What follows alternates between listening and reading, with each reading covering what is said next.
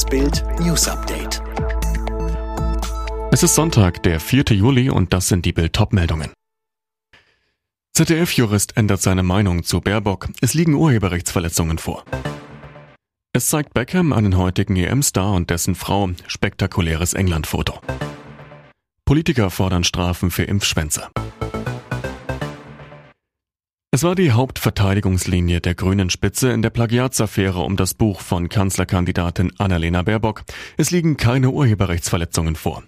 Dies erklärte auch Relotius Anwalt Christian Scherz, der nach Bekanntwerden der Plagiatsvorwürfe von den Grünen engagiert wurde.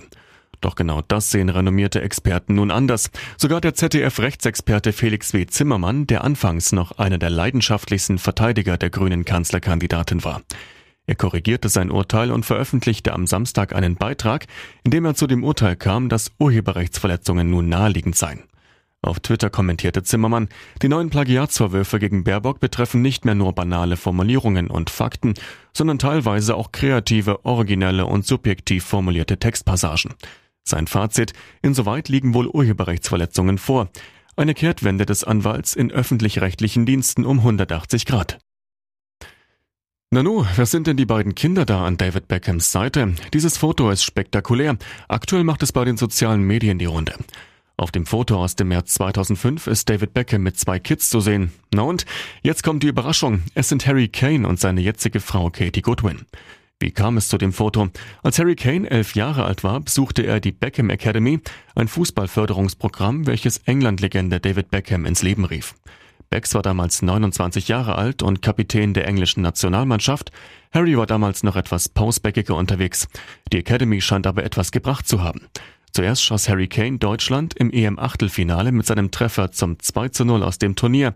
Gegen die Ukraine am Samstagabend im EM-Viertelfinale traf er zweimal und sichert England das Halbfinale.